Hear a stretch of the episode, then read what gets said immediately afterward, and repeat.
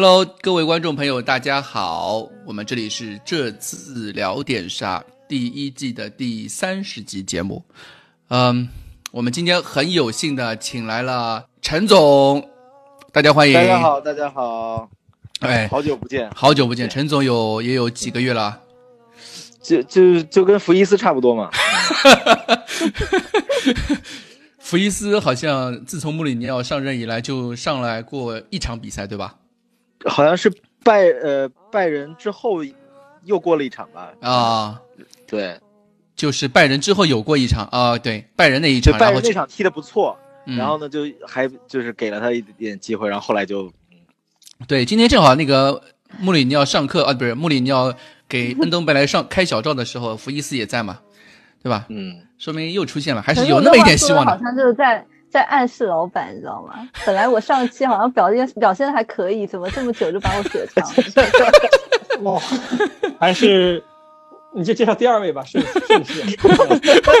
没关系的呀，剩下两位都是我们了。毒舌女主播，人家都说天下最毒莫过女人心，所以我们就引出毒舌女主播 Crash。欢迎 Crash，大家好，欢迎，我是这期的划水嘉宾 Crash。啊，其实我我真的很毒舌的，但是我对老板已经蛮客气了。真的吗？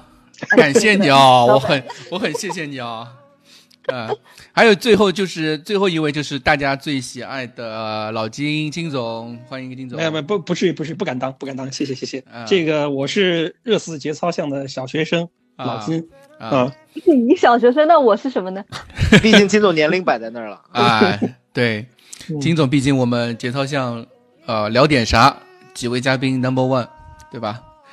别，别又搞这种，当时这种不用节目嘛，我还我还私聊去求他来着。你这是欺负库里里跟蛋总不在，所以今天。趁他们俩不在，我记得他俩在的时候，你好像从来没说过这种话，记得吧？对吧？今天就他俩不在，你就是说这个，这这段待会儿剪进去啊，我们到时候 让他们来两个来讲。现在是直播，不是剪不剪的问题。哎，又不一定听，对吧？就其实难得有时间啊，这个是年纪的 number one，我也没说错呀。那好吧，啊，那好吧，我嗯，其实我刚就那个待会儿会说涉及到年龄的问题，我会说，因为差不多列维在那个。接手热刺队当主席的时候，跟我现在年龄差不多，所以我是非常汗颜。我跟列维比，可能就是头发还还比比同时期的他要多。对，对。然后今天我们的呃 BGM 背景 BGM 我要介绍一下，我最近很喜欢看的一部连续剧叫《Sunderland Till I Die》，这是我在节目里面第二次推荐这部剧，因为最近四月一号它刚刚出了第二集，然后我们今天 BGM 会用它的主题曲《Shipyards》。嗯，这首歌我很喜欢，就是属于一般我们看连续剧的时候会把 OP 跳过 skip 掉，但是这首歌我是每次都会看完，就觉得哦，震撼人心的一部一部一首歌，一首主题曲。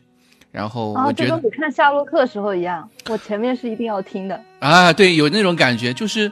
对，我很跟我看《三国演义》一样。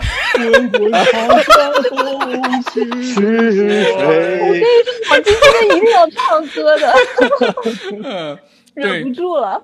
哎，我最近因为正好是疫情期嘛，就是也没什么事做。我最近看了两部片子，一部一部是《桑德兰 T.Y》的第二季，一部就是我在群里面我说看的那个《English English Game》，对吧？嗯。Crash 也看了，英国足球对英国足球那部片也其实也挺好看的。它其实讲就是讲那个足球刚发展的那些年代发生的一些事，它这个制度是怎么样开始的，怎么样在英国全英国普及的这些事情。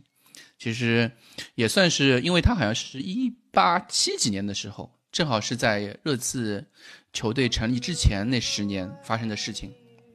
我们也可以慢慢之后也会，呃，有机会的话也会聊聊那个时候的那个热刺的事情。当然。这些东西都是从书上看来的，哈哈。对。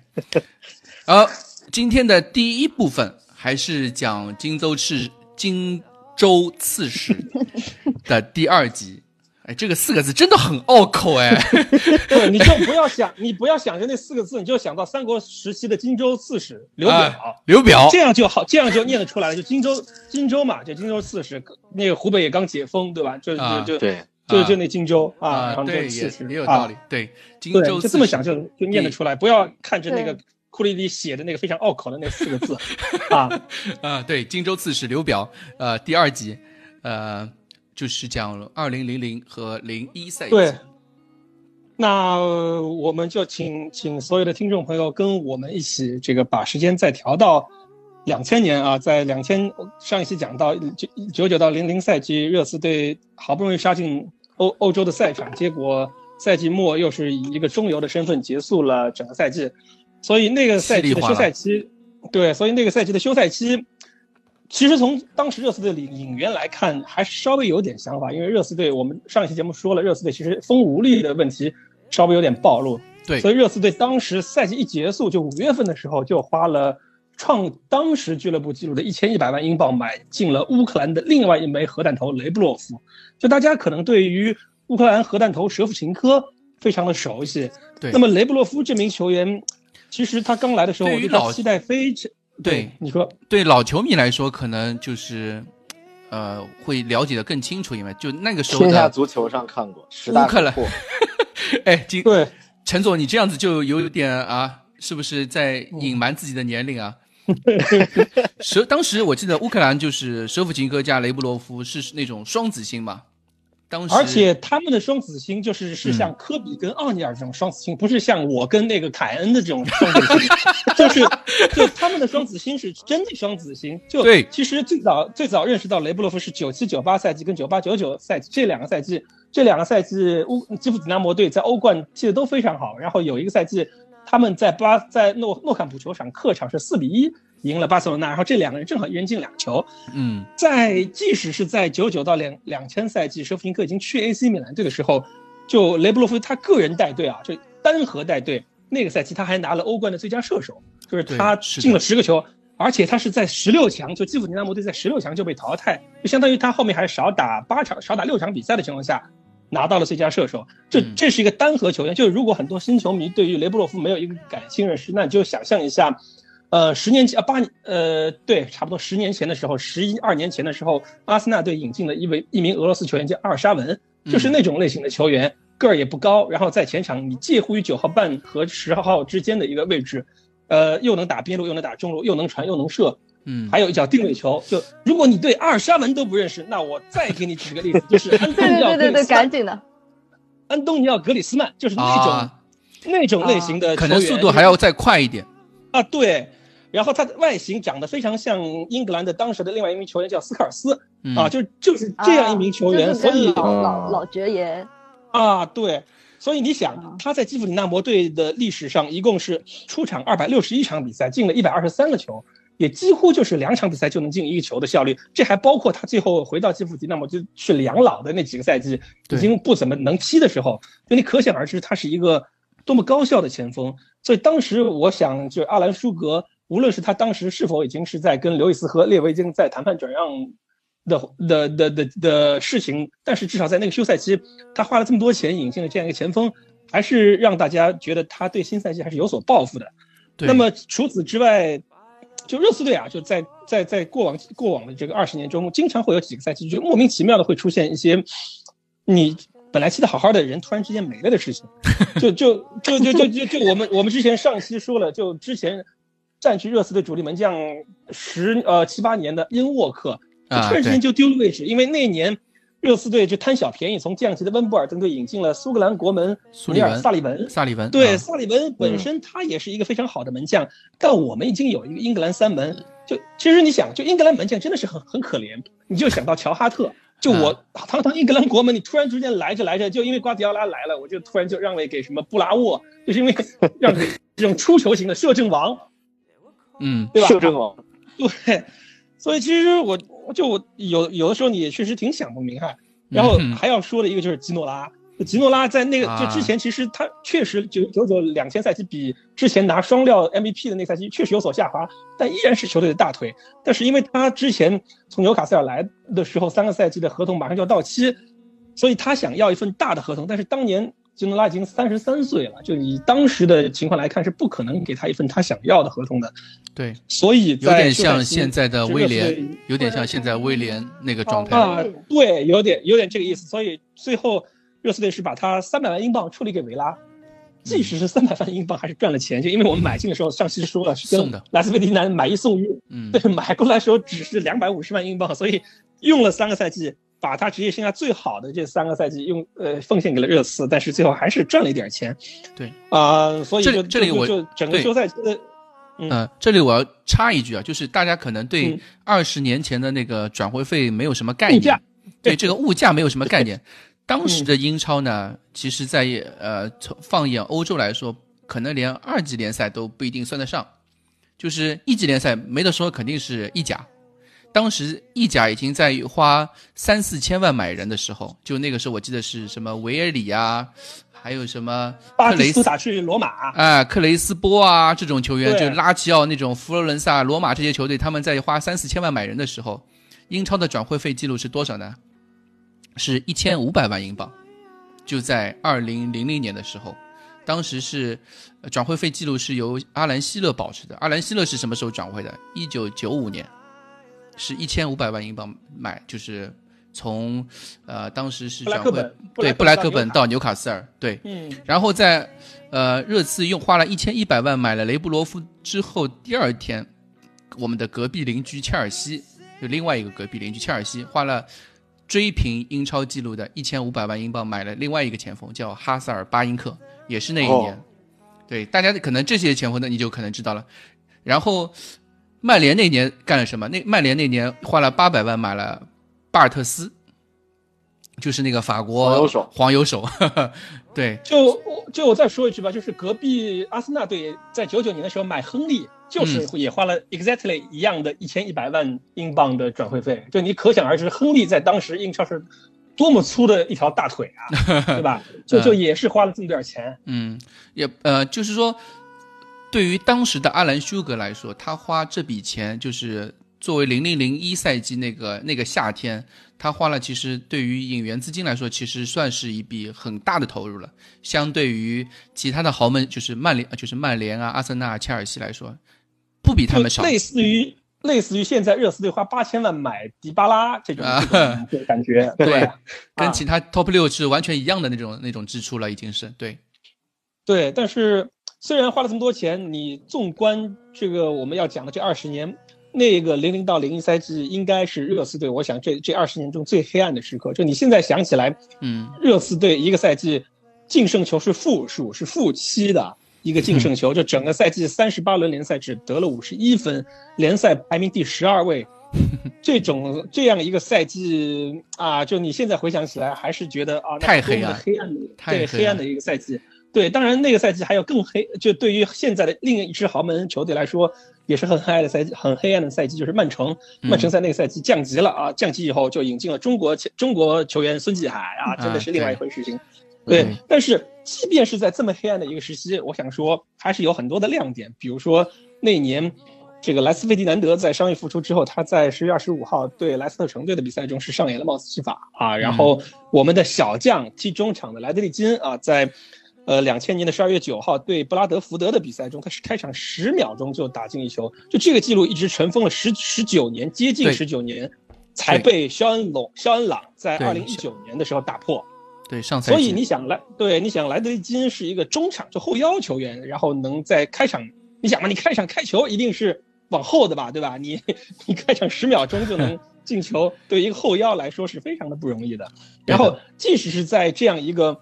嗯，不堪的赛季，我们还是有人入选了当年的 PFA 的，就是最佳阵年度最佳阵容，就是我们的右后卫爱尔兰国脚史蒂芬卡尔，卡尔是当年的，对，是当年的最佳右后卫。但其实对我个人而言啊，就是我们一直说我们讲大历史也要讲个人的这个小情怀，就对我如果我个人而言，零零零一赛季也是非常纪念的一个赛季，因为那年我已经四岁啦，对吧？四岁，呃。是事实呢，是因为在零零零一赛季的时候，我拥有了自己的第一件热刺的球衣。啊，虽然是盗版的，但是因为在九九到两千赛季的时候，热刺队已经是跟阿迪达斯签约，就之前的那个热刺队的那个球衣是一个本土的品牌叫 Pony，是 P O N Y，一个小的球衣的制作商，然后胸前的广告是惠普，所以在九九两千赛季的时候，我们胸前广告已经换成 Houston，Houston 是那个啤酒，啤酒。酒商。啊，对。商。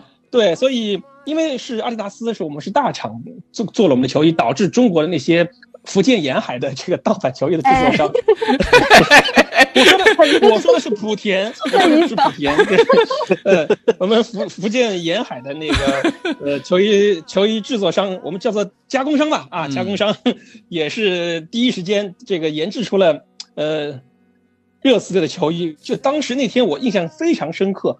我这骑自行车放学回家，我每天放学回家都会路过我们当地非常少那几家能卖到买到球衣的体育用品商店。哎，我看那件白衣飘飘的球衣，就像我看到了梦中情人坐在那里等我一样。就我当时是有领子的那一件吗？对，就是这件那件球衣我非常好看，就是它领子是深蓝色的，然后球衣是纯白色，然后胸前是 Houston 的那个标志。然后哇，我当时我就当时你想啊，当时我作为一个四岁的小孩，对吧？刚上高二。对吧？这个 四岁上高二可以啊。兜里要掏出五十块钱买一件球衣是多么艰难的事情，嗯，是吧？这个是，所以我这个是的。对，所以我就问我的，当时我就问我的这个坐我前排的女生，还借了点钱，就第二天就把我这梦中情人给给给买下。但是我后来想一下，我后来又又问我又问他多借了五块钱，因为我得印号啊。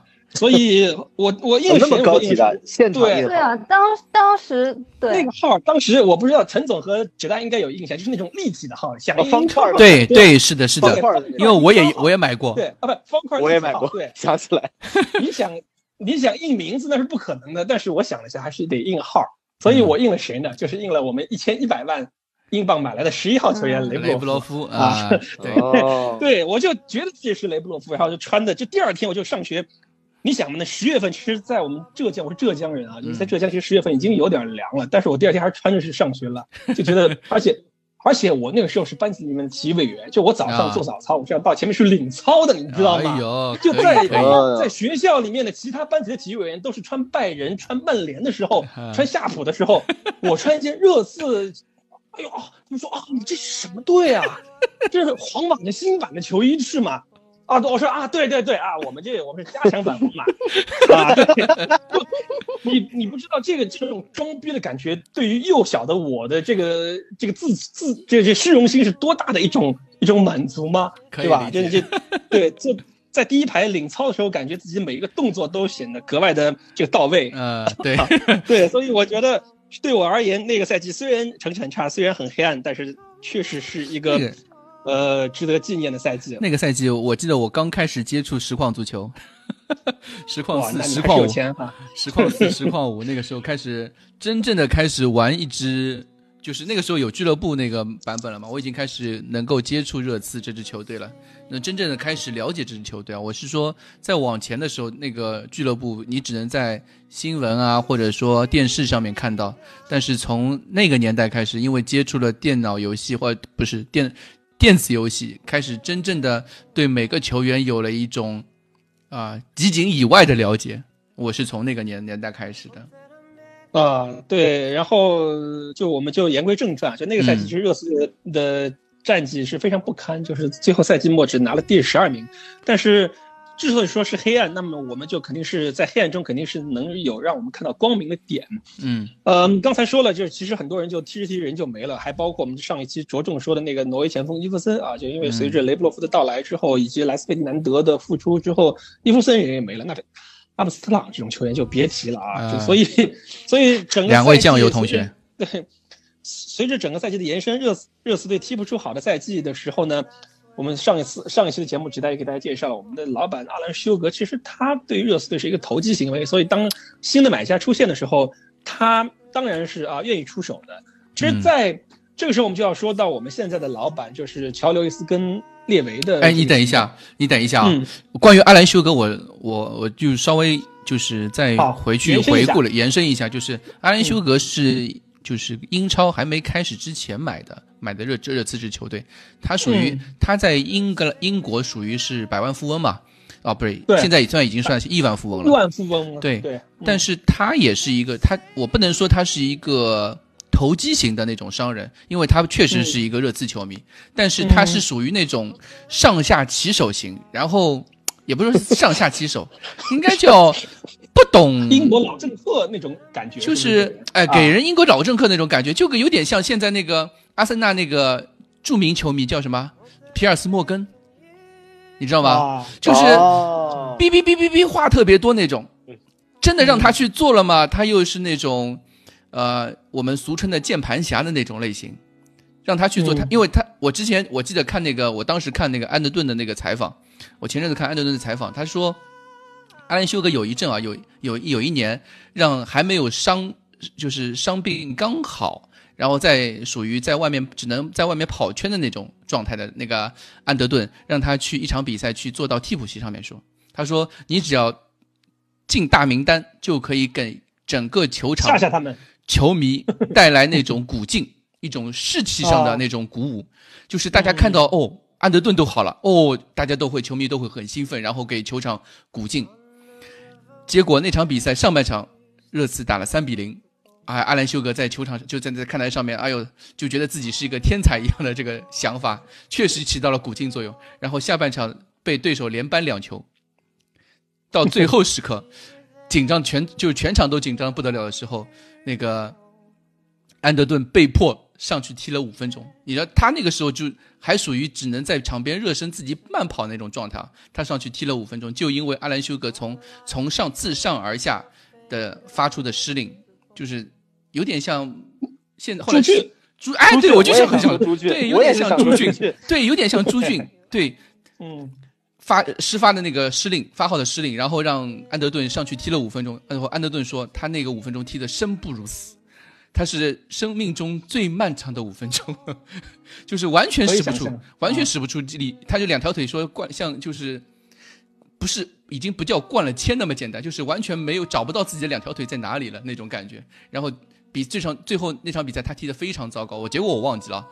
他回到更衣室之后还被阿兰休格叫去谈话，说你踢的为什么那么糟糕？什么什么什么什么。而且阿兰休格还是一个很非常愿意进更衣室的人，就很愿意、很非常热衷于在更衣室里面指手画脚，去找主教练说话，去找球员谈话的这样的一个一个主席。对的，嗯，那我没办法，还在想这跟上下其手有什么关系？啊、我的意思就是他什么事情都要管，你知道吧？就是那种英国老政客，我不知道，当然我也不是说英国老政客不好，就是大家印象中的那种人，就是什么东西他都在他这里都可以吐槽。他要插一脚，嗯，嗯对对对对对，而且列维当时去找他买，我记得是找那个休哥买那个热刺的时候，热那个休哥休休哥是不肯放的，对吧？对，其实，在他去找呃，他去找休格谈判的时候，之前啊，就埃尼克公司已经持有了热刺队百分之二十五的股份，其实就是你从一个少数股东变成了一个多数股东的过程，相当于我们现在在二级市场上面做个大宗大宗交易，就是你把那个舒格的大部分股份给给接过来，就完成了这样一个控制权的转让。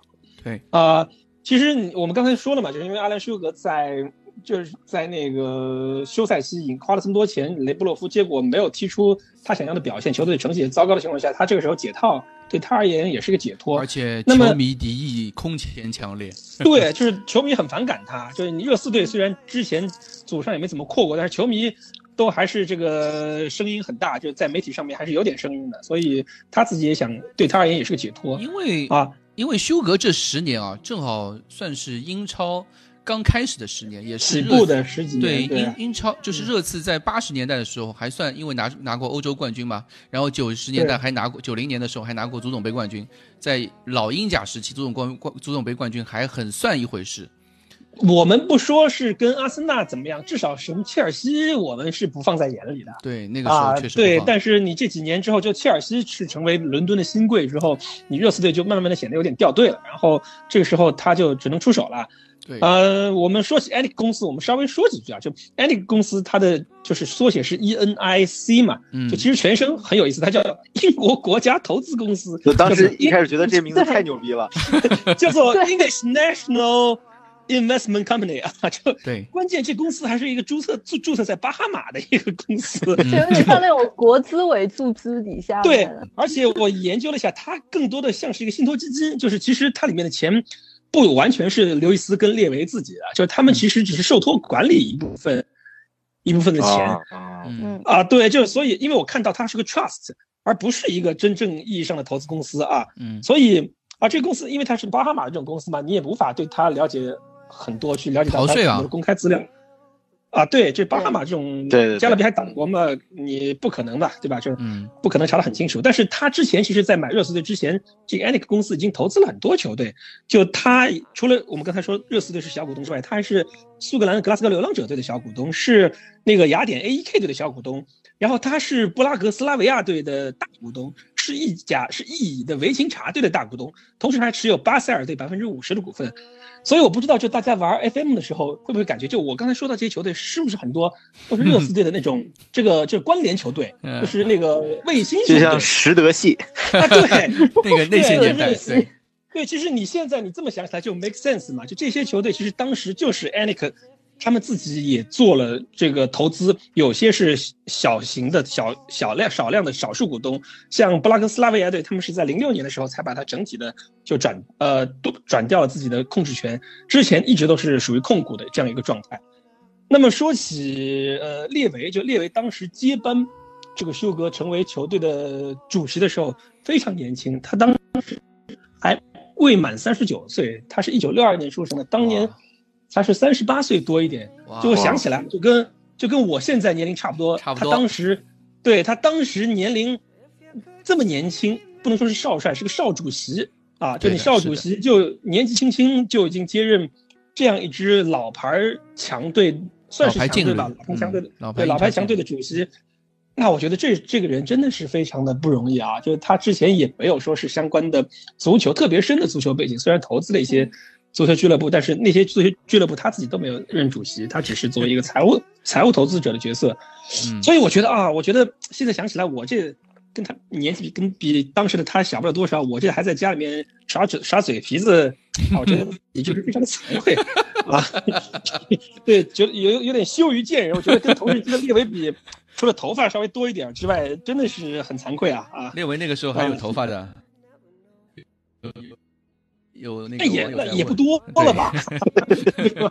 头发不多就是了。干嘛要跟列维比嘛？所以，对，所以那个热刺队是在二月份完成的这个控制权的转让。你想吧，一朝天子一朝臣，你二月份完成转让之后，三月份就迎来了换帅。其实，换帅这个事情要换早就可以换了，因为球队成绩也不是怎么好。但是因为格拉汉姆毕竟在两年前就一赛前刚帮，其实。在于球迷心中，虽然是有阿森纳的基因，但是还是有一些有一些人脉。第二个就是格拉汉姆是那种 类似于像后面的老雷那样，在整个英国媒体圈里面非常有人，就各大媒体都有他的写手的那种主教练啊。所以你要换他，其实是有一定压力，除非是球队快带到降级了，就那种老就是那种老帅嘛，就他肯定有一帮有一帮记者跟他关系不错，套点料啊什么之类的，所以他肯定有有固定的这样一批他的媒体上面的支持者。所以在三月十六号把他突然宣布要解雇他的时候。其实当时是引起了轩然大波的啊！这当时无论是从媒体也好，从呃球队内部也好，其实是有一些不同的声音的。呃，而且包括格拉汉姆在被解雇之后，因为违约金的问题，跟热还把热刺队就告上了法庭，就是你你私了的钱都没了清楚。所以当时我感觉这个也是列为自己是慢慢的开始学习怎么去管理一支足球俱乐部。他可能呃解雇格拉汉姆的方法就是像之前呃管公司一样，就是我把你解雇了，那我赔你一个月，或者我把剩下的合同。这钱给付完就行。但格拉汉姆他不这么想，他觉得我们是不是啊？我们分分手应该体面，谁也不要说抱歉，对吧？应该是这样的一种形式来。怎么又唱起来了？来互相互相，我没有唱，对吧？就他觉得分手不够体面，所以导致后来在媒体上还一直的扯皮。呃，所以这个这次解雇，我觉得是作为列维他新上任主席之后，他可能。也会经历一个成长期或者是一个学习期，埋下了一个。所以那次解雇之后，你想，就后来就一直疯狂开始炒教练。你跟现在热刺队，你跟现在热刺队那个在。左手把把波切蒂诺解雇，再把其实早就跟穆里尼奥已经谈好的相比，是差太多了。嗯，就那个时候热刺队是三月十六号解雇格拉汉姆，三月三十一号才宣布格伦霍德尔，嗯，就热刺队的功勋球员格伦霍德尔接手，这中间隔了两周，这两周一直是由代理主教练大卫普利普利特，就是他其实后面好几次都当了一个救火救火教练。救火教练，对，就你你这啊，对你你你中间隔了差不多两周的时间，然后他你官宣格伦霍德尔之后，就列为给霍德尔。提供了一个非常完美的、非常 fantastic 的这个执教热刺队的开始的开始的两场比赛。三月三十一号联赛，四月八号足总杯赛两场比赛都是对阿森纳 啊，所以所以可想而知这个，而且当时的阿森纳那是血强啊，我们刚才讲了这亨利是极其粗的大腿，当时法国三叉戟亨利、皮雷、维尔托德，对吧？三场中场维埃利，阿森纳队呃维维埃拉，对维埃拉，对维埃拉对帕特里克维埃拉，然后。你你现在你想他给穆里尼奥准备的开场的这个开开赛的第一个对手是谁？我都有点不大记得了。这个反正不是什么西汉姆，对，反正反正不是太强的球队，对吧？对对。你想他列为当时你都已经拖了两周了。那你要不然你就把这阿森纳这两场比赛的锅让普利特去背了算了，是吧？我 接接手两场比赛被阿森纳队两场爆锤，第一场比赛普利那个霍德尔是坐在看台上看的，还是普利特带队，但是当时已经官宣了是那个他要上任，所以他人已经在看台上了。然后第二场比赛是霍德尔自己带队，两场比赛都是被阿森纳队爆锤，都是。就如就全就属于阿森纳队赢了两场比赛，但是两场比赛最佳球员都是萨利文，就是热刺队的门将，就这种 这种比赛。我记得啊，对，我记得第二场足总杯的比赛是那个索尔坎贝尔，索尔坎贝尔在热刺的最后一场比赛，就是当时当时索尔坎贝尔在那个赛季的最后后半赛阶段已经开始受伤了，就是长病不断，因为对对他因为也是大家就猜大家外界的猜测也有很大很大的问题嘛，嗯。一个是索尔坎贝尔，还有一个是安德顿，当时也有这个问题。呃，我们先说索尔坎贝尔。索尔坎贝尔当时在我记得足总杯的时候，那场打阿森纳好像是四分之一还是半决赛，我忘了，我我也不太。四分之一决赛，在老特拉福德打的那场比赛。对，那场比赛，呃，索尔坎贝尔是好不容易伤愈复出去打了那场比赛，但是下半场之后又受伤了，受伤了之后一下场对方就进球了。就是他在场边治疗的时候，对方进球，然后导致球队出局。之后我记得索尔卡贝尔好像就再也没有，再也没有回到球队过了。对他那个赛季一共只踢了二十一场比赛，就是确实你之前每个赛季都是踢三十五场以上的，就基本上不上的那三场都是停赛。所以那个赛季他确实也受伤病的影响，确实比较严重。啊，那没办法，这个格伦霍德尔就这么接过了球队的那个主教练。说起来啊，就我们现在回头看历史，真的是很有意思。就热刺队还是有从圣徒挖教练的传统。霍德尔当时是在职的，他是从南普敦队被热刺队挖过来的。就是的，就你联想到这个若干年之后，热刺队从那个南安普顿挖波切蒂诺，波切蒂诺当时我记得也是在职的吧，对吧？也不是说说是下课的，对吧？对，是的。所以，哎，这南安普顿队一家球队输两输送两家，他好的球员送给利物浦，好的教练送给热刺啊，这个球队。所以这个绝代第一次去英国看球，我就一定要向他推荐，你必须得去南安普顿看球，就致敬送给我们好好教练。对我现场考察了南，现场考察了那个波切蒂诺，确实。对，现场考考察了南安普顿的风水，对吧？以后还能出什么好教练？对，那场比赛见证了波切蒂诺，那场比赛好像是反。反逆转了那个阿森纳吧，我记得好像是，J 罗进球，对的，对，所以呃呃，所以那个赛季其实当时霍德尔其实还有竞争对手是刚被那个切尔西炒掉的意大利教练光头维亚利啊，那我觉得这个呃列维自己是光头了，不不能再找个光头教练，所以找了非常帅气的呃热刺功勋这个球星霍德尔，就 DNA 就你现在流行叫 DNA，可能二十。对你可能就有点像十年之后热刺队，呃，二十年之后吧，十五年之后热刺队把哈里凯恩请过来，对这种样子，梅森的咖位不够，我觉得。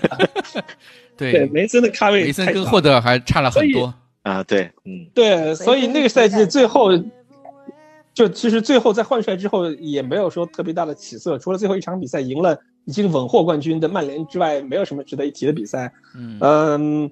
这值得一提的就是霍德尔上任之后，雷布雷布罗夫彻底没球了。就我们 创纪录的 引进的球星，到最后连球都踢不上。其实他那个赛季踢了二十九场比赛，进了九个球。其实，在霍德尔上上任之前，他踢的还挺不错的。就他，呃，赛季刚开始的十场比赛，他进了六个球，就哦五个球，就是呃，基本上也保保持了他之前两场比赛进一个球的这种节奏，包括是在。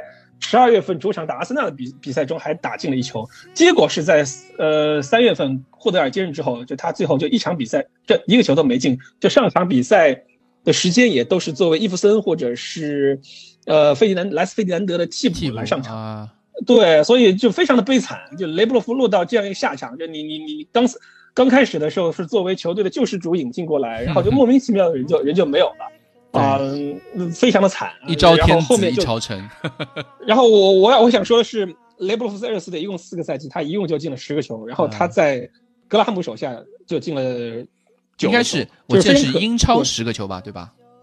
对，英超一共十个球，对，嗯，一共总总共是进了十二个，好像是，对，所以，哎，就你你想嘛，这这个也不知道是什么原因，就人莫名其妙的就没有了，让人也感到唏嘘，有点像之后的苏尔达多。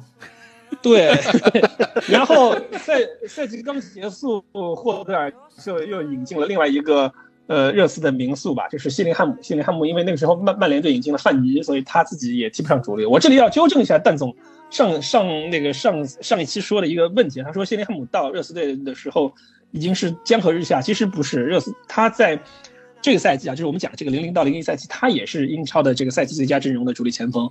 啊，就他还拿了两个最佳的奖项，好像是那一年。对，就他其实谢林汉姆那年算是职业生涯最后的巅，最后的最后巅峰的最后的尾巴吧。那个不能说是已经是在曼联踢不上球了，而是也是跟其实跟吉诺拉有点像，合同到期想再试一份，但是曼联队那个时候已经看上范尼了，就就就想谢林汉姆年纪也三十四了，不不跟你续约了，所以赛季结束之后就引进了谢林汉姆。那么。这个赛季就这么草草的结束了啊！我们也反正蛋总不在，你们说什么都对了。蛋总这个时候要在的话，估计就跳出来。不会，蛋总怎么会跳出来呢？蛋总我这都是，我这个都是这个查过资料实锤的好吗？我不敢随便。那年那年我看谢林汉姆那年还进了十五个球。嗯，对，嗯，呃，坐等蛋总下一期。然后我们来说一下啊，我们来说一下那个赛季同期的热刺队现在的一些人的情况。啊，就是哈利凯恩在小球队踢得不错，开始有机会进入大家的人力视线，所以在那个赛季结束之后呢，他终于去到了阿森纳队的青训营啊。那这次阿森纳队青训营踢得怎么样？我们后面再说。所以有了那个就是呃那张著名的那张照片嘛，对，就是 JVC 对吧？穿着 JVC 球衣的照片。对，那张有两张，就是还有还有一张是在那个街上游行的那张照片，也是凯恩的那张，就是当年那个阿森纳后来是。零三零四还是零二零三啊？就是那个不败夺冠那个赛季嘛。那个赛季之后，阿森就是凯恩穿着他们球衣，呃，游街的一张照片被被被挖出来了嘛，也是那个时候的。啊，这个是凯恩。然后我们想说的是，我们现在主力主教练穆里尼奥，穆里尼奥其实是在那个赛季第一次从助理教练成为了一个主教练。啊，就是他本来是海因克斯的助手，结果是海那个赛季两千到零一赛季，海因克斯打了五场比赛就下课了。当时是穆里尼奥是临时的接班，然后踢得非常好，他带了九场比赛，西接还有一场比赛三比零击败了当时的里斯叫里斯本竞技，现在大家都叫习惯叫葡萄牙体育，就同城都是葡萄牙首都的球队的同城死敌，踢得很好。但是当时本菲卡队正好遇到一个主席换届的情况，也是就是跟我们刚才讲的雷布洛夫或者是格拉汉姆有点一样，就是一朝天子一朝臣，结果是支持穆里尼奥的那个主席下下课下台了，就是他被另外一个他的竞争者给击败。所以当时的新任的主席，那我必须得用我自己人啊，他就用了那个托本菲卡队的名宿托尼教练，不是我们那个熟悉的意甲的前锋托尼啊，是另外一个本菲卡队的，不是不是本菲卡队的那个葡萄牙队的那个历史的功勋的球员托尼当主教练。所以穆里尼奥是很很悲惨的，他的职业生涯作为主教练刚有一个梦幻的开始，刚雄心勃勃的准备挑战波尔图的霸权的时候，就突然。就解职了，被解，但也不是被解职。穆里尼奥这种性格肯定就是嘛，就肯定就说是我是自己离职的。但当然怎么样，我们现在也无从考据了这个事情。那穆里尼奥肯定是嘴比较硬，他就说啊，当时新的主新的那个，即使是我三比零赢了里斯本竞技，新任主席还是在那边跟托尼眉来眼去。那我林志玲什么时候能能做做这个二房啊？我林志玲必须得是正宫娘娘，对吧？你那些什么？这个这这这个只能做姨太太，结果你跟那些姨太太眉来眼去，那我忍不了，我就咱们就拜拜啊！所以穆里尼奥也是结束了短暂的在本菲卡队担任主教练的生涯啊。哎，可是他去到波尔图不应该更好吗？就是呃，他当时是去了波尔图，当时波尔图比较稳定，对那个本菲卡队当时因为那几年本本菲卡队实力还是不是太强啊，就是哦，不对，是中间还有一个别的俱乐部，对吧？我以为是直接从对，他是后来去到了莱里亚，对对，这个我们下下一个赛季会再讲同期的那个穆里尼奥，嗯嗯，好，然后讲完这两个人之后，我要讲讲我们的另外一个球员，就是十三岁的威尔通亨。啊，威尔通亨当时已经是呃小学毕业，然后去到了一个叫 Beer Shot 的那个比利时的俱乐部，是一个位于比尔校校校普，对。比尔肖特 （Beer Shot） 就 S H O T，他是去到了那个俱乐部的青训营，取代谁呢？取代了一个去了阿贾克斯的人，叫做托马斯·维尔马伦啊。托马斯·维尔马伦当时在这个比尔肖特青年队跟谁搭档呢？那个人叫做托比阿尔托比阿尔德维雷尔德。嗯，对，所以你就想这三个比利时人，从十三岁就他们十三岁，托比才十一岁的时候。他们就是在一块儿，就 从梦开始的地方。对，从弹丸之地，比利时的全国各地，虽然比利时全国各地也不大，对吧？但是也是有缘千里，有缘百里来相会吧，对吧？这个对，相聚到了 Beer Shot 这个这个球队，然后托比跟那个维尔通亨在一起度过了美好的几年。后来他们又都一起去到了阿贾克斯，所以阿贾克斯也是喜欢从。一个一个小球队 逼超人，对对，我发现阿贾克斯也不是什么好鸟啊，这这这就不停的从比尔绍特，你想比尔绍特，我翻了一下这个俱乐部，就历史上就没什么有名的人，就这三个都被这个阿贾克斯给一锅端了。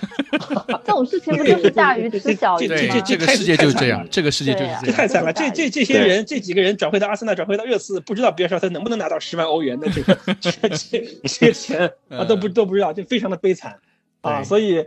所以同时期的这个我们的比利时双雄正式的在比尔绍特队相会啊，也开始了他们美好的童年啊。我们这个 CP 组合开始在这个比利时的港口城市安特卫普开始相遇。嗯，好了，那个这个赛季末的时候呢，那个因为我们知道单数年一般是没有足球的大赛，这个赛季的末的时候呢，有一届有一项小小的比赛叫做 U21 的世界杯，在那届 U21 的世界杯中的热刺队的球探。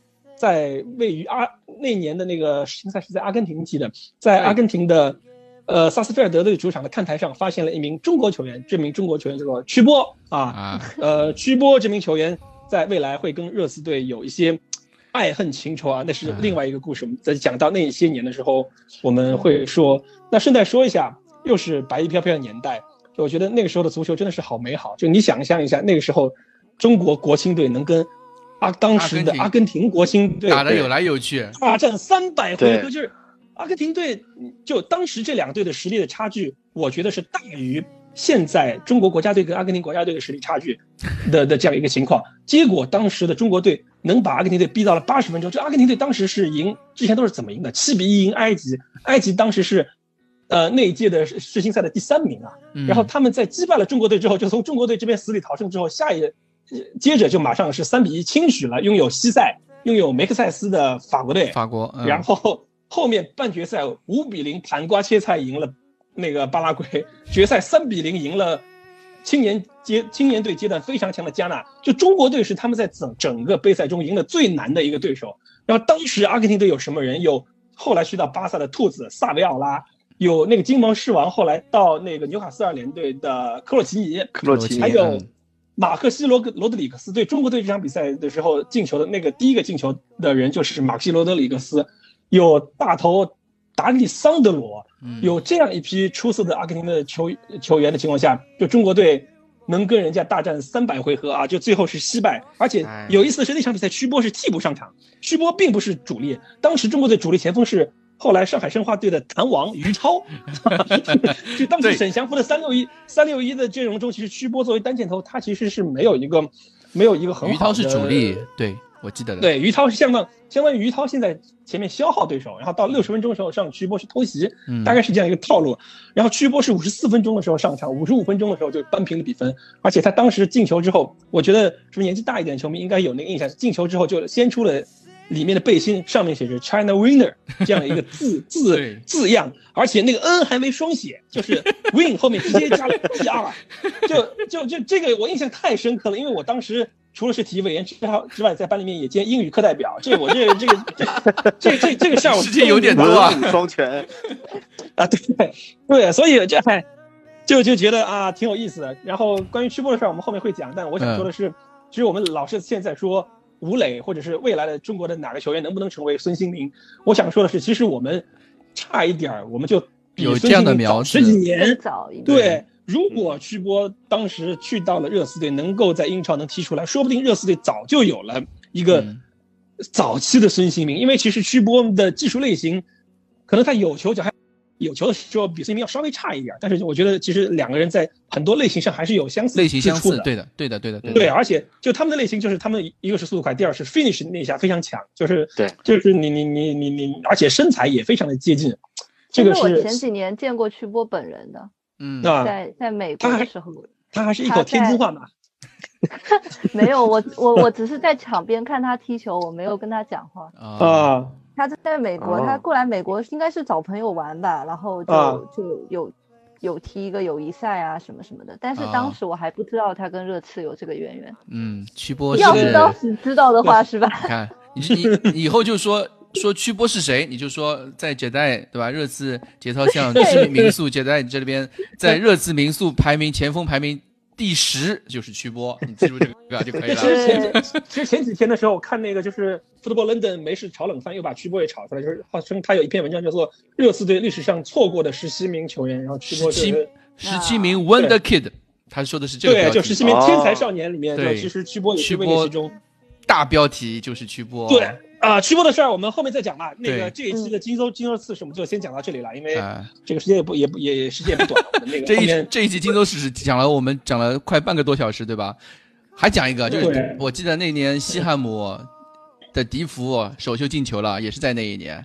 然后我们上去年啊，就是上一集说的克劳奇，在那一年转会去了，也不是转会，就是。自由身免费免费送去了 QPR，然后在 QPR 完成了职业就是英超首秀。对，QPR 那年我记得是英冠吧，不是不英甲，当时是他应该不是英超，QPR 那年已经不是英超了。对，反正他已经完成了就是一队的首秀。老齐那种水平怎么能踢得上英超？开国际玩笑。啊，呃，对，我们就是讲到这个，因为零零零一赛季对于热刺来说是一个非常。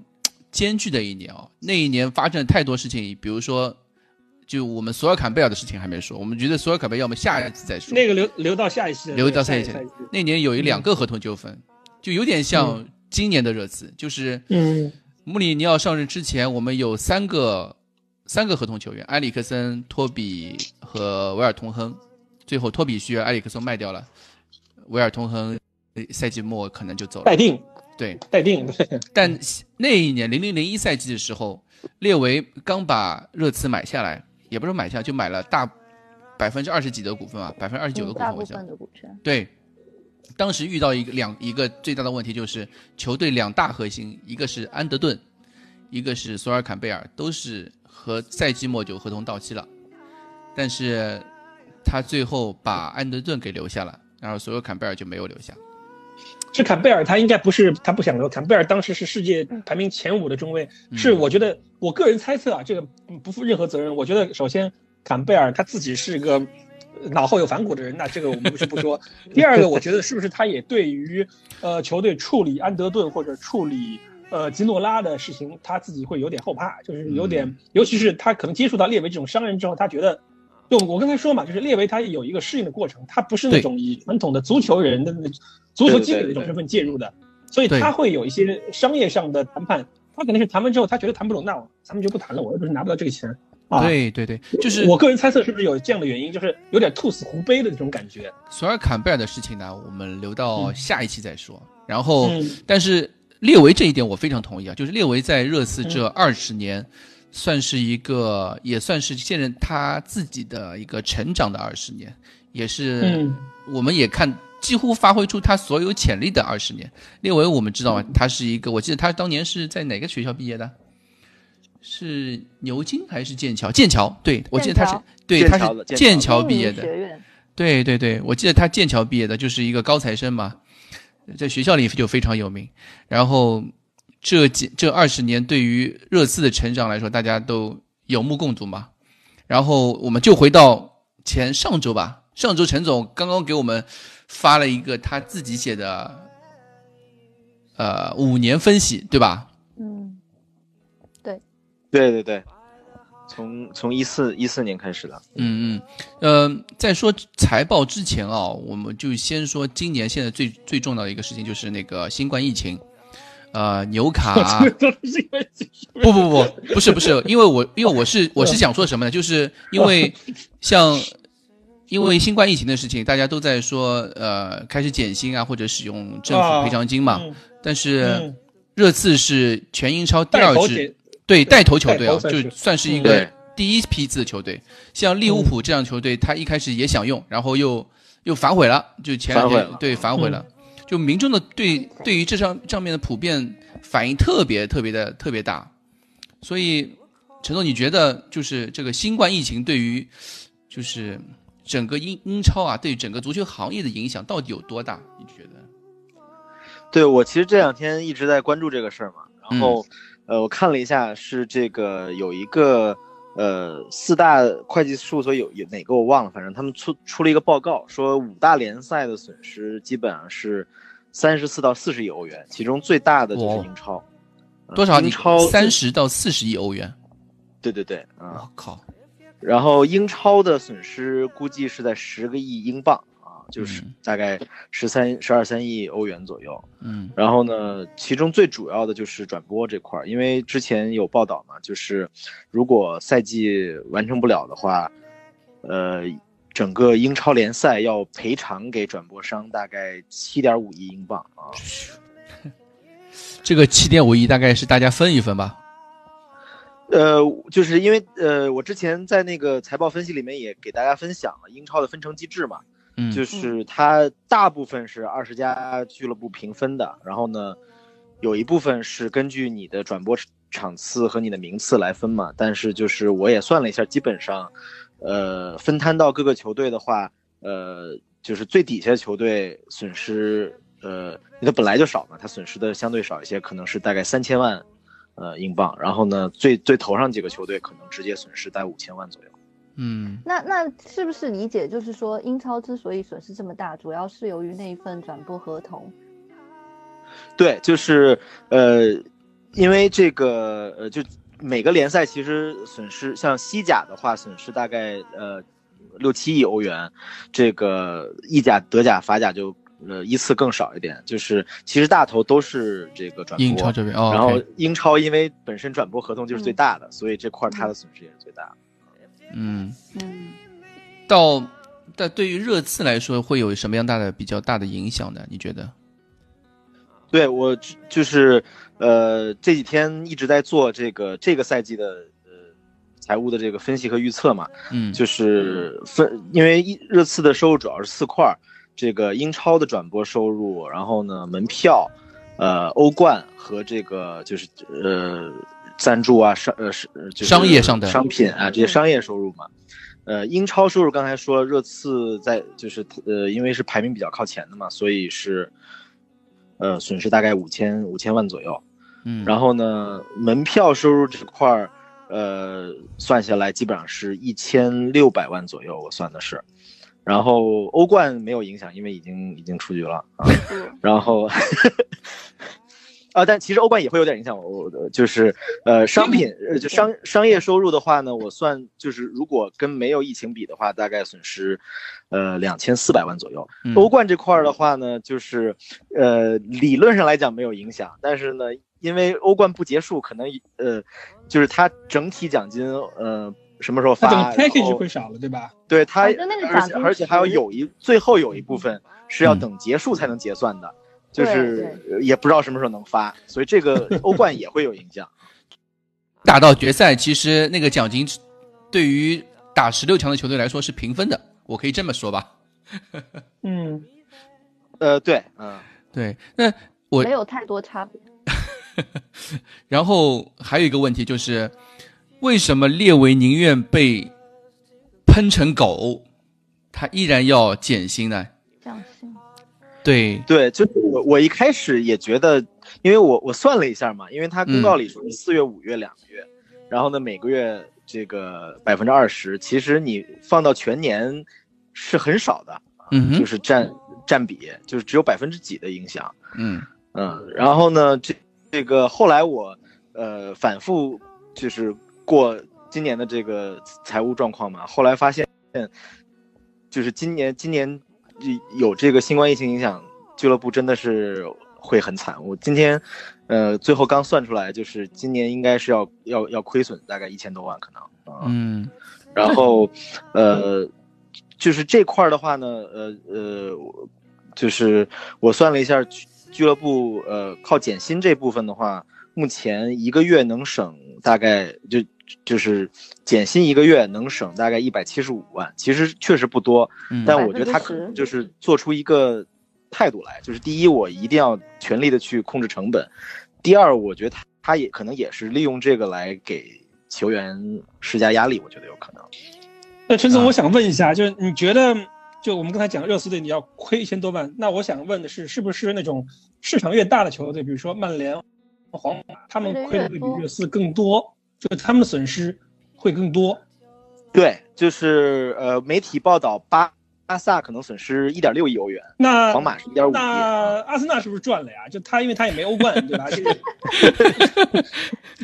他没什么影响，欧联的奖金忽略不计吧？嗯，我觉得可以这么说。对对对，基本上是这样的。所以对阿森纳影响其实不大，对吧？对对，就是呃，对，基本上还是要去翻一下阿森纳的财报才可以告诉你。哎，那个。我们就说到那个政府赔偿金啊，他那个政策具体你知道知道是什么样子的吗？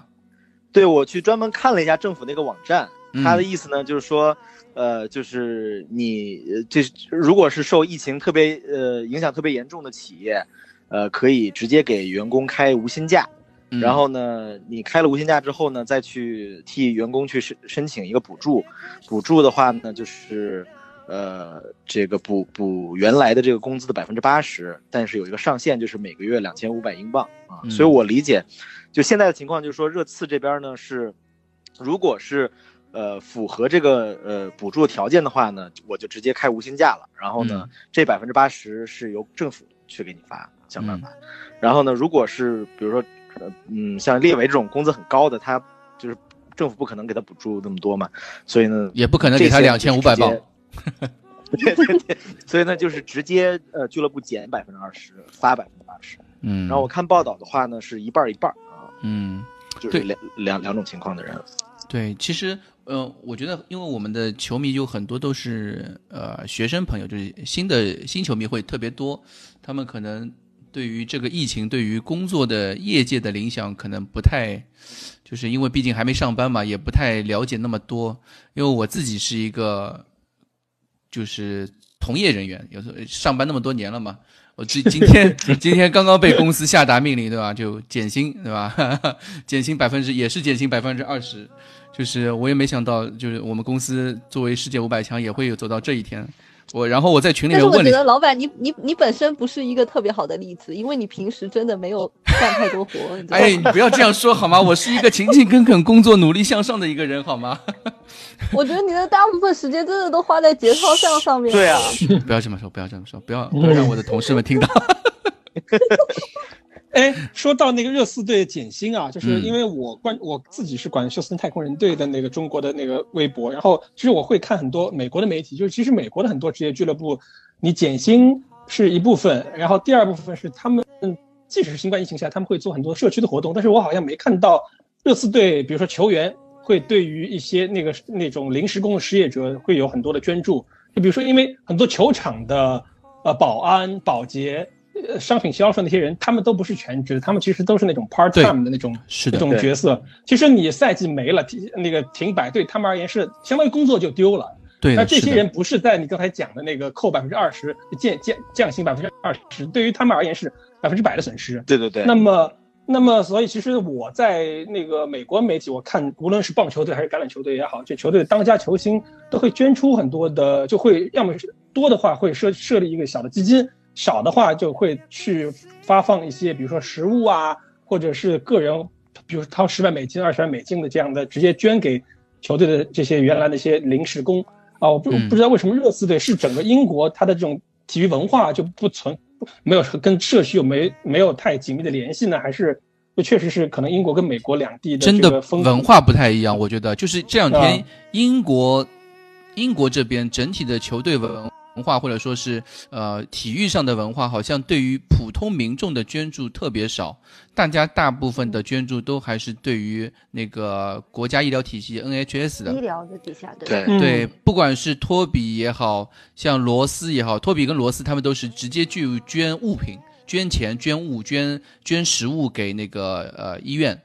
对，然后阿里是捐那个给给，我记得好像是给一个呃慈善的儿童慈善机构捐钱。对对，就是，但是对于这种像美国媒体这种对于普通民众或者说从呃行业失业人员的那种捐助，好像在英超是或者说在英国体育界这种事情并不多，甚至于说我没有见到。那其实我觉得是那些人更美国才是一个例外吧。关于这次疫情影响嘛，对于整个英超来说，嗯，影响非常大。热刺还有一个比较影响比较大的就是那个房贷压力嘛。我们一直说，对对对，热刺花了十亿英镑去造了一个球场，然后嗯，之前我们也说就是什么各种借钱啊，或者说各种呃摊销啊，减轻了不少压力。但是现在真的到了这种关键时刻了，好像这个房贷压力还是很大。陈总，你对这方面有了解吗？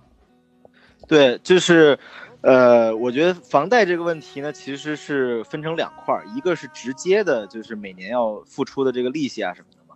嗯，这个去年我们做了这个债务的置换之后呢，其实真的是缓解了巨大的一个压力。在一年利息的支出，呃，已经不到两千万英镑了，而且是很长期的债嘛。就是我，我真的是觉得列为。这个这个操作太太牛了，这个，而且我们也运气很好，就真的是，如果正好在疫情前没能在去年，对对对，如果这个时候我们背了背的是一个二零二二年到期的六亿多的银行贷款，那我们就死了，就直接 GG。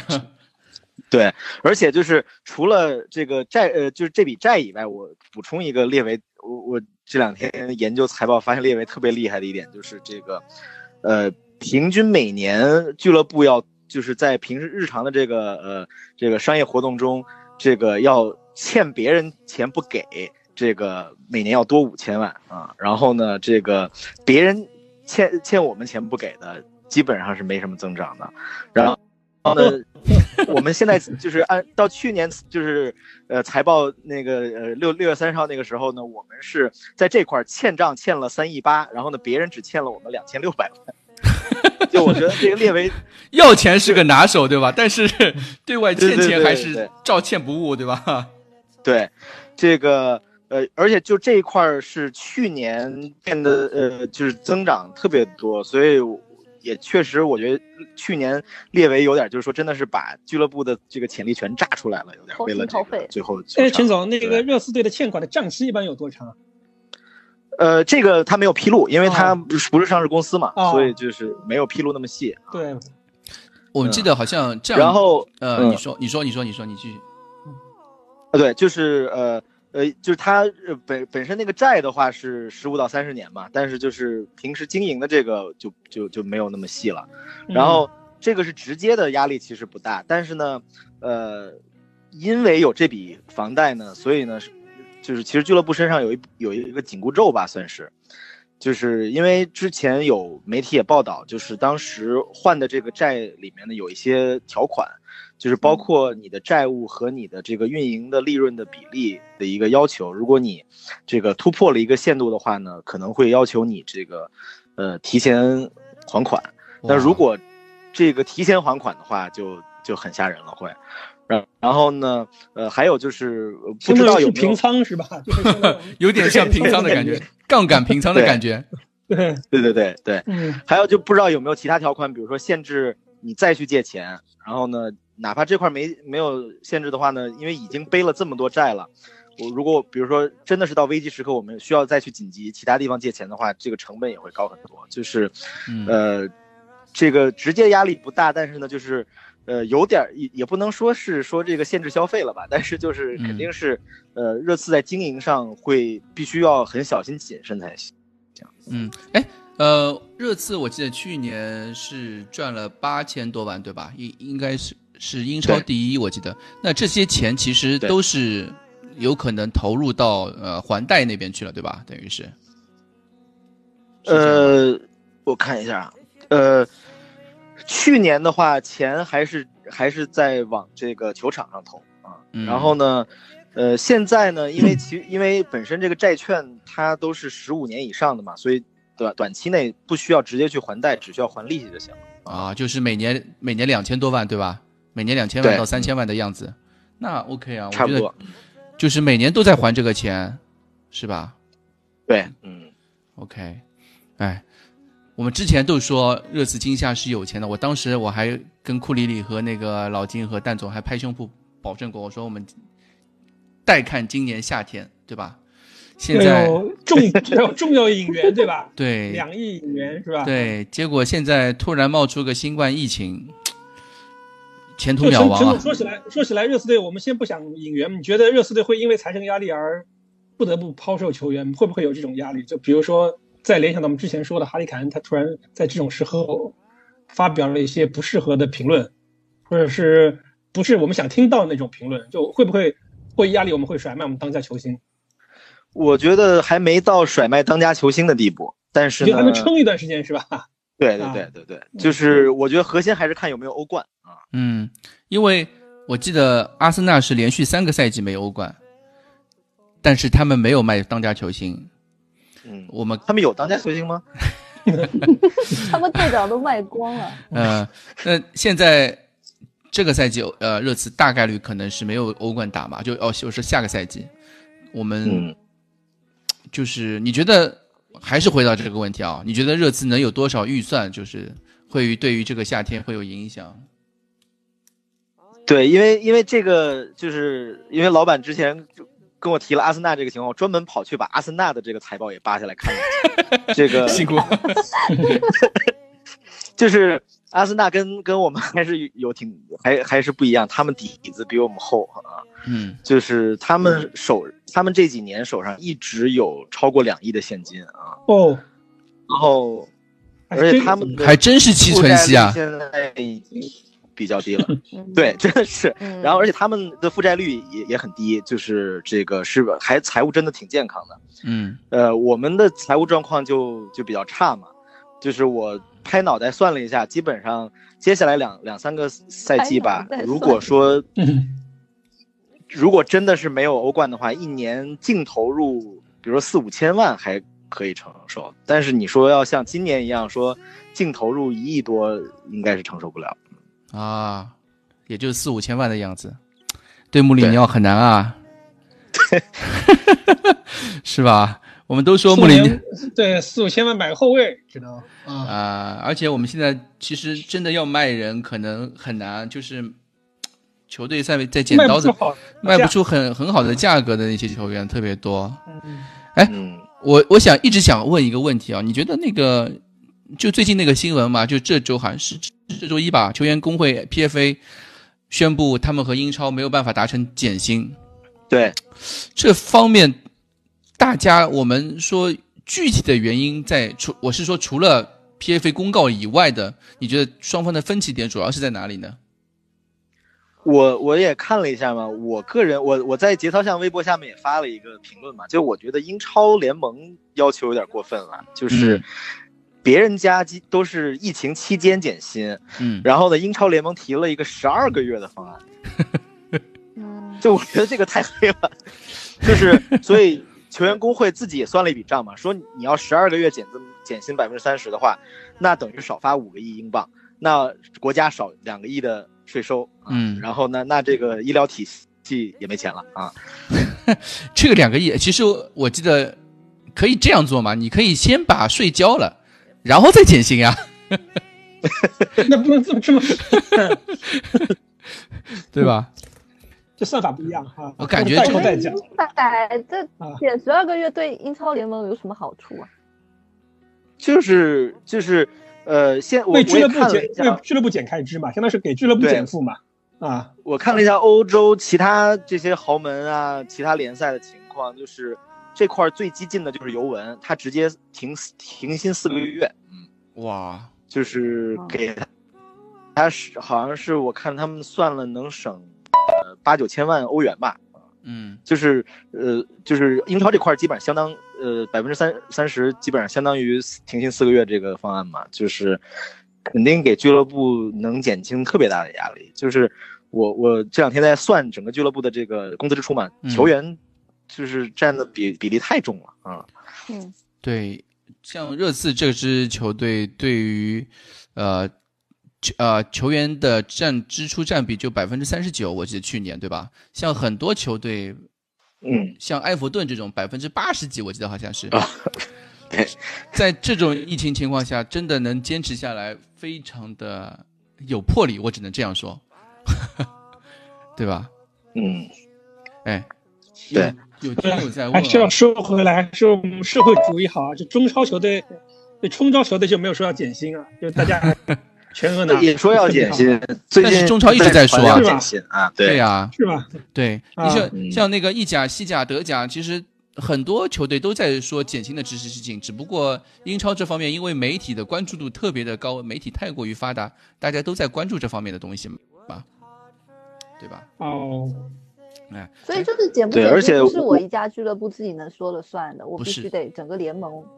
不是，然后这就跟别别的，比如说意甲，他们就是不一样。意甲他们就可以尤文自己想怎么样就怎么样。嗯，意意甲是尤文自己先定了，然后剩下十九个队又统一。你们看着办。嗯啊，对，就其实可以这样理解，Crash，就是比如说联盟就全员工会跟英超联盟可以定义规则，但是你可以在这个规则基础上自己再做更严格的。就比如说他说我停发十二个月，你可以停发二十四个月，你做得到的话。就你可以比他他的标准更严格的来执行，只要不挑战他的规则，就是这样一个意思。所以尤文他是当然是最严格的标准来来执行。所以说这 C 罗可能都不一定能留得住，如果是这种体系啊。对，嗯，就是尤文说是我工资最高，嗯，我先做一个表率，嗯，你们怎么样？你们看着办。那尤文就是有这种有种这种态度在里面。对，就其实他还是有一个态度在那里的。对对。英超没有这样的球队可以，英超没办法，六强太太太那个了，太强势了，太紧。然后其他球队其实对于在薪资支支出这一块其实都不少的，对于他们的那个支出就是整体的运营来说。哎，我我想前两天想到一个问题啊，我前两天想一个问题，就那个奥运会我们都说那个买保险嘛，啊，保险。对，英超有没有这种东西啊？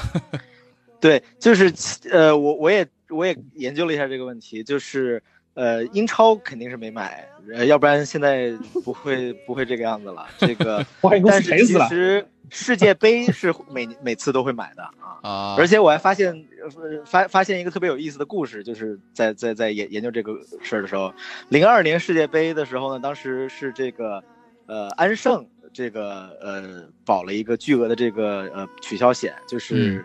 现在跟利物浦合合作这个法国的安盛嘛，阿克萨，然后呢，零一年不是有有九幺幺嘛，然后呢，安盛就单方面撕毁了这个合同，说我不保你，然后赔了钱是吧？国际足联就国际足联就说这个。你我这个保险里面本来就是保这个恐怖袭击的，你不能说因为有恐怖袭击你不保我了。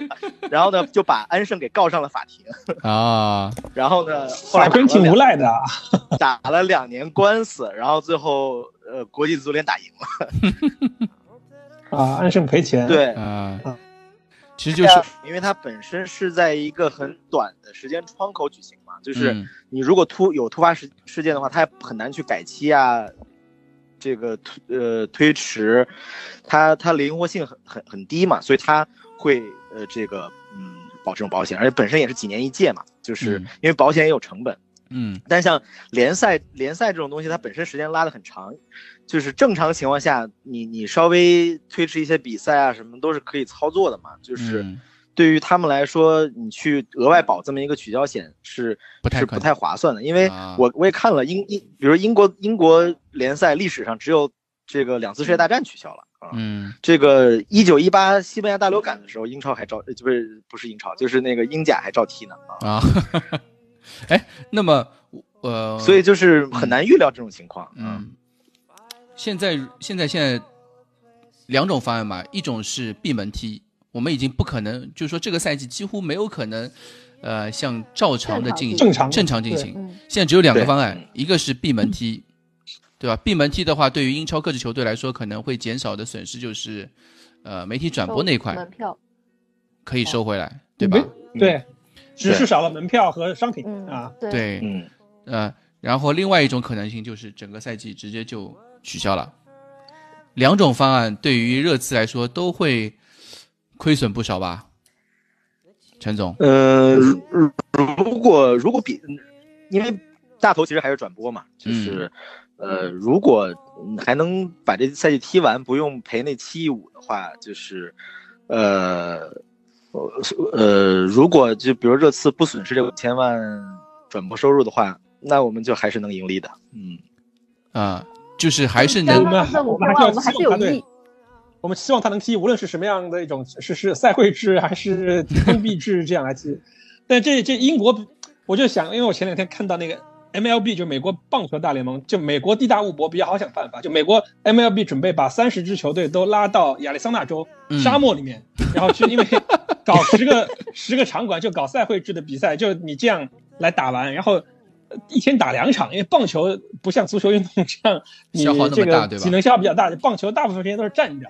所以你一天打两场也是可以接受的。然后本来是九局，然后改成七局，嗯，然后但这个还是得有，比如说像亚利桑那州这样，首先疫情不算太严重，第二个是它大大面积的地广人稀，大面积的沙漠，然后它又有足够的基础的体育设施，能容纳三十支球队来做比赛以及周边的住宿。只是现在球员工会不同意说，因为我们离开老婆小孩四个月来打一个赛季的封闭。这个不大做得到啊！这从人性的角度来讲，是一件比较残酷的事情。但英国毕竟就这么小点地方，我觉得要做完全封闭，我觉得其实也挺难的。就你，他们不是说要来中国踢吗？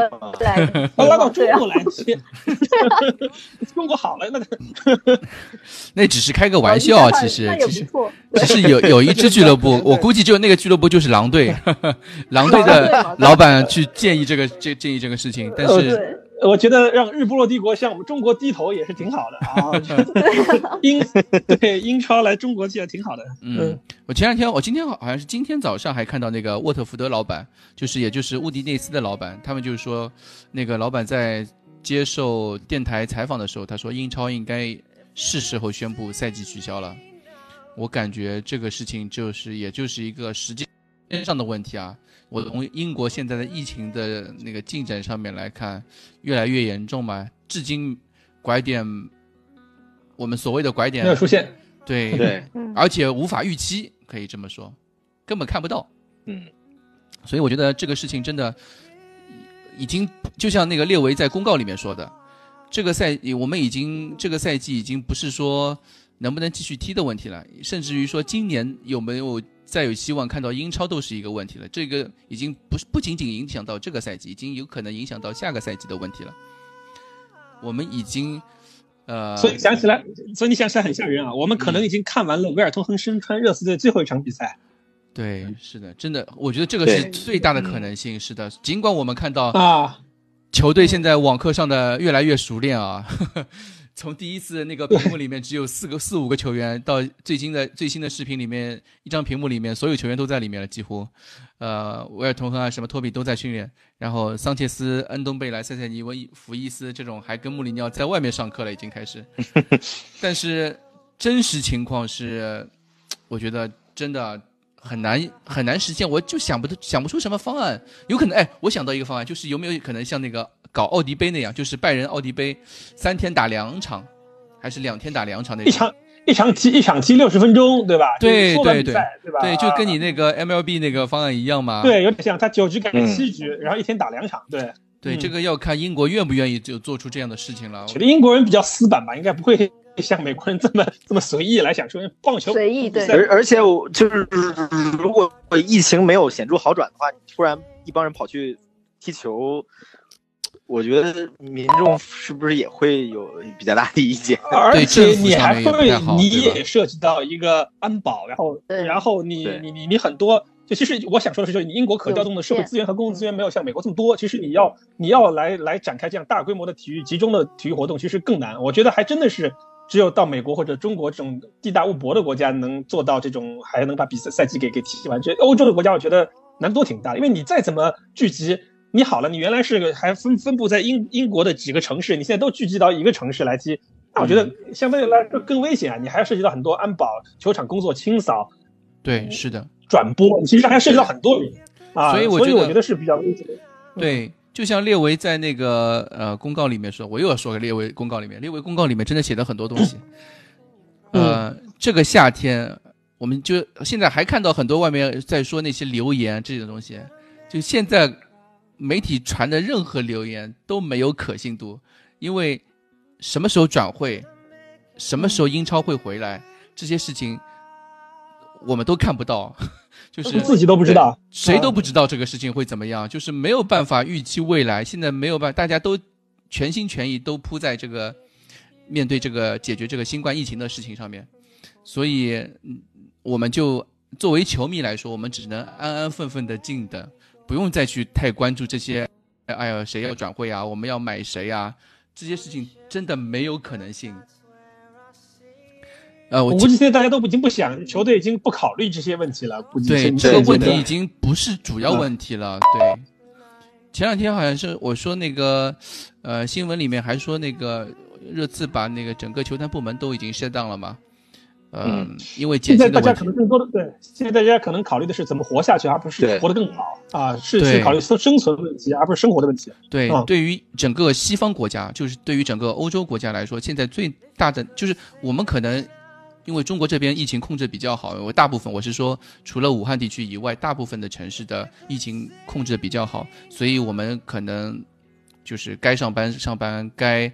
啊，上啊上只是上网课变成了上网课，这些区别可能对自己生活上的改变不是很影响特别大，但是对于西方国家或者说对于武汉城市以内的这些人来说，影响真的，我一直跟我家人说，这次的影响不亚于世界大战，就不亚于之前世界面临的任何一次巨大危机，这次疫情真的影响，你你这世界五百强都降薪了，真的是。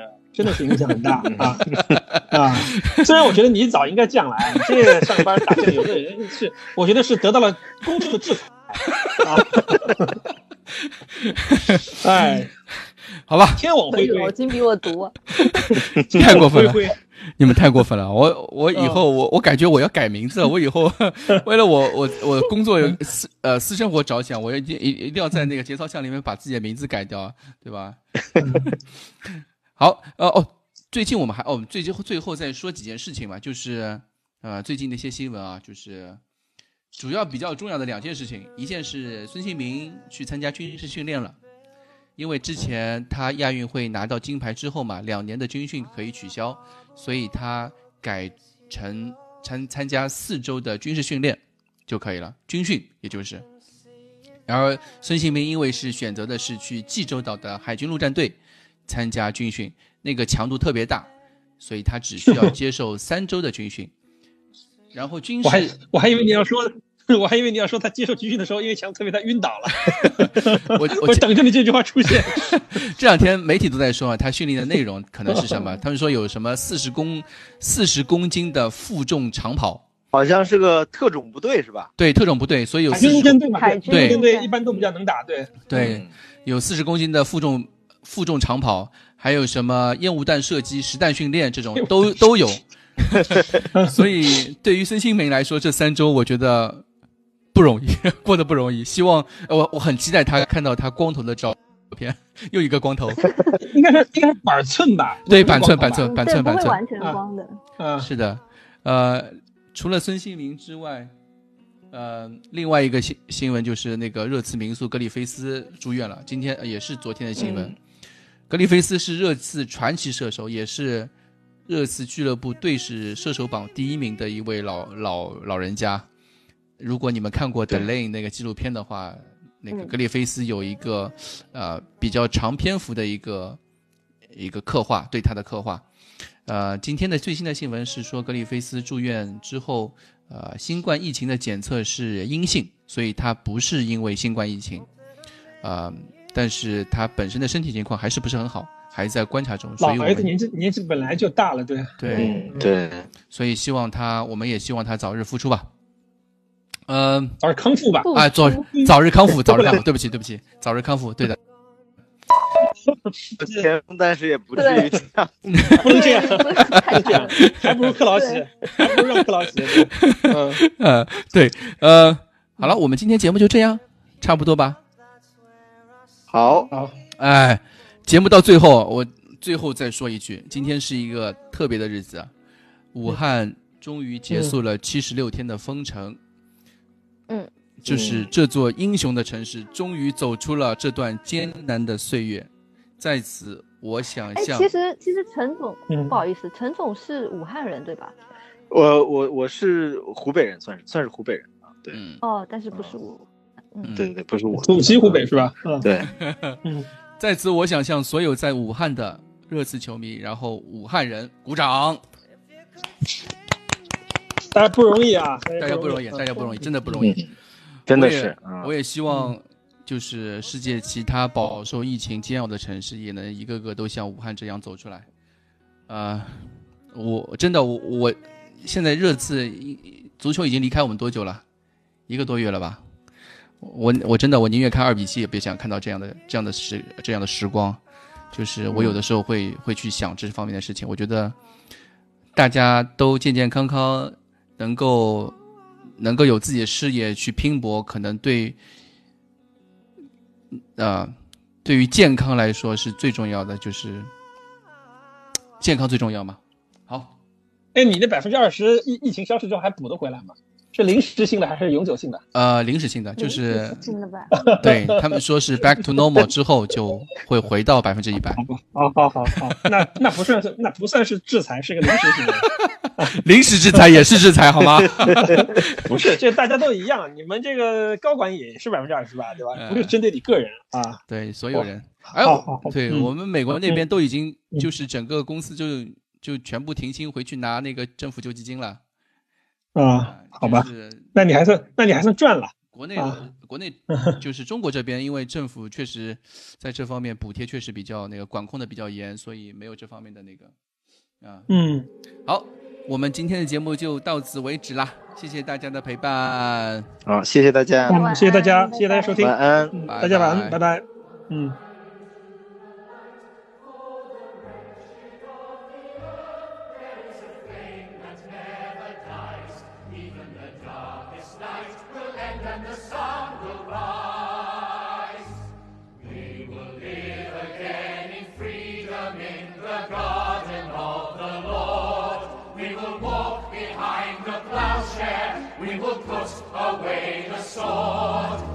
Chain will be broken